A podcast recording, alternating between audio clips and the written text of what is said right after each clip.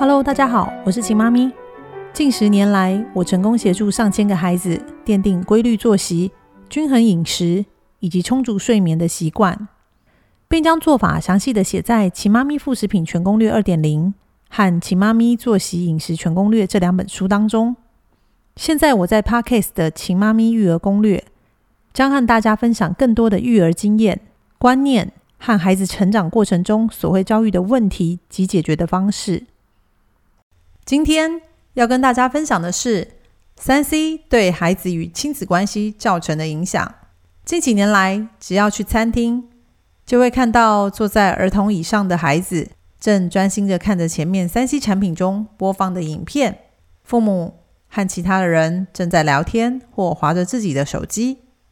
大一点的孩子通常自己拿着手机或平板玩着游戏，看着影片。很多父母都以为我的孩子非常聪明，这么小就很会使用三 C 产品了。事实上，聪明的不是孩子，而是因为这些三 C 产品都已经智慧化了。聪明的可以让每一个人都马上上手。有很多父母为了要安抚哭闹的孩子，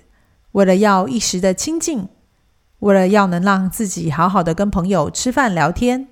常把三 C 当作是孩子的保姆。让这些三 C 产品成为孩子哭闹无法坐下时的最佳解药，因此三 C 产品变成保姆的趋势，在这个社会上越来越泛滥。因为每对父母都觉得大家都这样啊，为什么我不行呢？殊不知，这个解药相对的也是毒药。中研院何美香博士在《其妈咪作息饮食全攻略》的序文中写道：研究数据显示。小孩在十八个月之前观看三 C 荧幕含电视，不但没有学习到任何的资讯，对往后的语言发展、阅读技巧和短期记忆及学习的注意力都产生持久负面的影响，并说到，当孩子观看荧幕的时间越长，儿童夜间晚上睡眠的时间越短，也需要更长的时间才能入睡。这些研究数据显示。三 C 产品的一幕，深深的影响着孩子的睡眠品质。更可怕的是，三 C 与电视都会影响孩子的学习，都会剥夺孩子学习的时间，会让孩子缺乏运动，会让孩子缺乏专注力，会影响孩子的大脑发展。最严重的是，减低了孩子与父母之间的相处及互动，与其他孩子的交流也会减少，人际关系及社会化。会产生问题。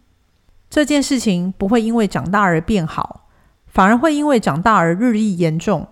最终影响了孩子的学习，也造成了亲子关系越行越远。我身边有些同事、家长以及我自己的孩子，都曾经告诉我，他们的孩子、同学在国小三年级左右就开始不想跟父母牵手。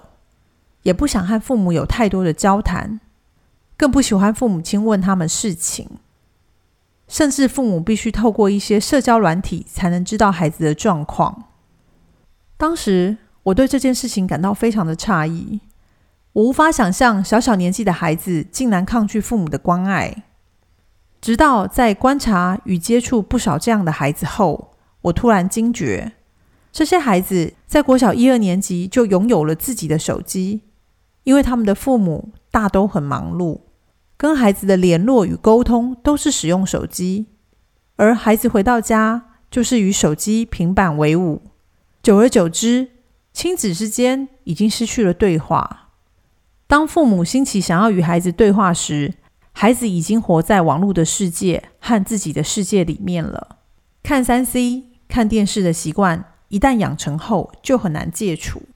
这也是我们平常在餐厅当中可以看到一家四口走进餐厅，每个人手上各自有各自的手机或平板，每个人都只关注自己的荧幕，没有交谈，也很少互动，甚至有的时候连一句话都没说。吃完饭一起走出餐厅，这就是为什么我一直不断的强调，请父母要多陪伴孩子，从小多陪伴、多观察，父母才有办法真正的了解自己的孩子。在孩子长大后，父母可以减少与孩子为了这些三 C 产品争执的状况，更不需要为了禁止孩子使用这些产品而生气发怒，这样亲子关系才能长久。除此之外，让孩子的专注力、学习力、睡眠、情绪不要被三 C 产品影响，孩子也才能够健全发展。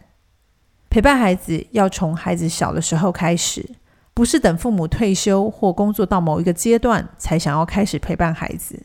那时候孩子早已长大，有自己的想法，有自己的世界，已不再需要父母的陪伴了。关于今天的分享，在《秦妈咪作息饮食全攻略》的推荐序当中，有中研院和美香博士使用了研究数据来做说明，大家可以参考。